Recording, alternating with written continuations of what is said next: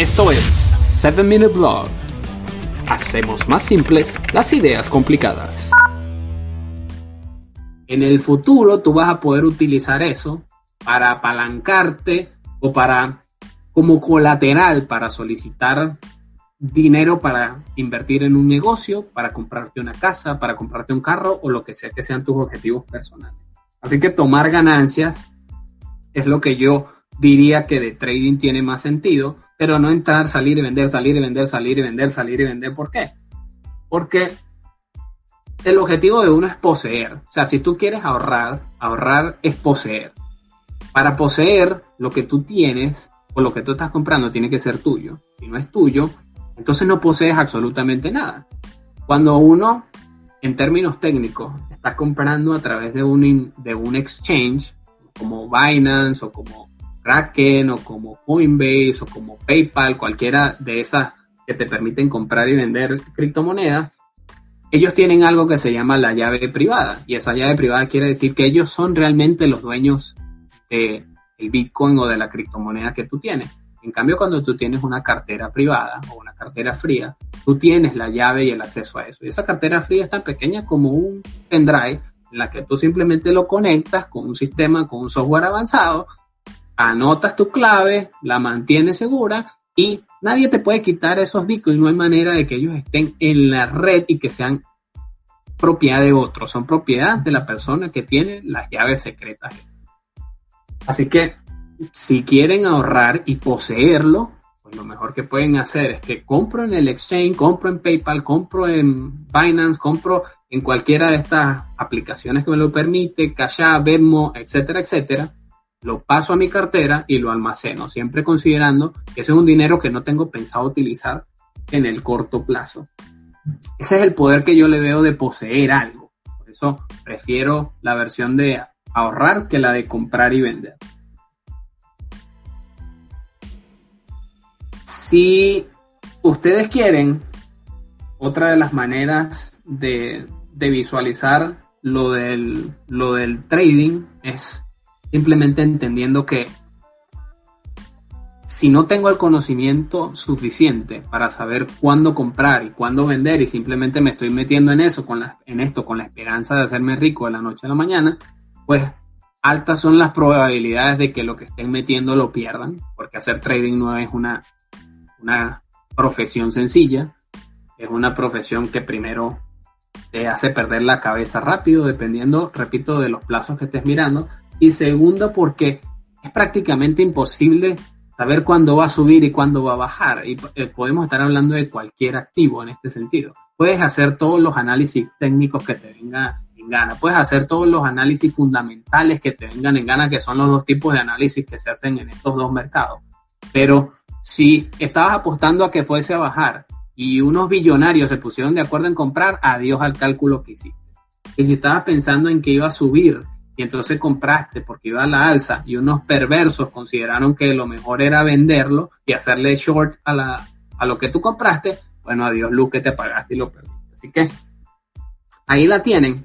Tienen la posibilidad de pensar en la filosofía que hay detrás, en la razón financiera que tiene Bitcoin, contra qué pelea y si yo quiero ser parte de esa pelea, cuáles son los motivos individuales, evaluar la volatilidad versus la inflación para saber cuál es el riesgo en el que voy a, que voy a correr eh, colocando mi dinero en esto.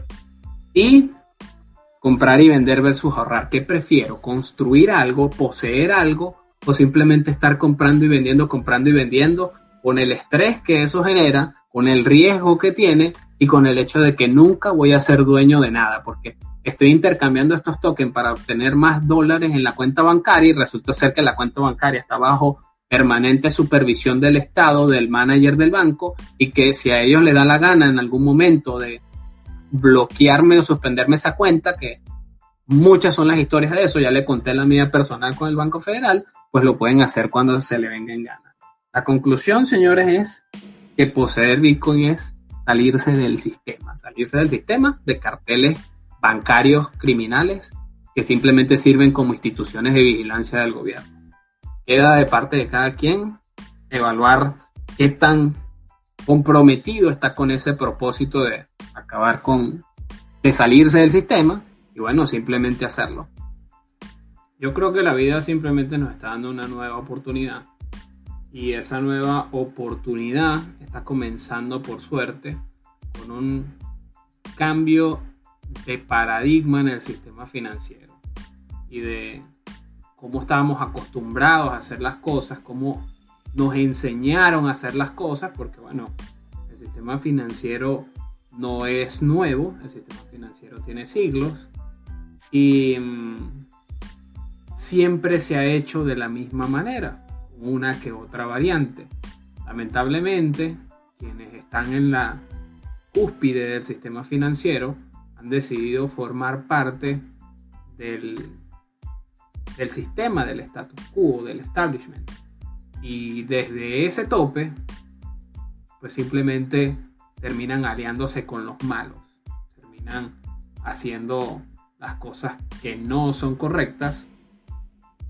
Y los que pagan el precio son los que apenas están entrando al, al sistema, las nuevas generaciones, la, a quienes se supone nosotros le vamos a dejar una herencia, una herencia de principios, una herencia de valores, una herencia económica, una herencia política y también una herencia, si lo pensamos desde el punto de vista natural, con nuestras acciones y cómo eso repercuta en el medio ambiente.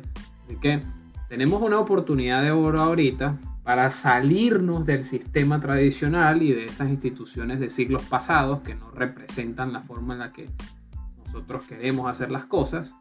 Los millennials están desafiando esas instituciones y las generaciones que vendrán si se les pasan las ideas y los valores correctos también lo harán, pero cada uno tiene que hacer su parte. Y hacer su parte significa salirse del sistema. Salirse del sistema creyendo, confiando, teniendo en mente eh, claro que no va a ser fácil y que podemos perder, pero hay que correr el riesgo de salirse del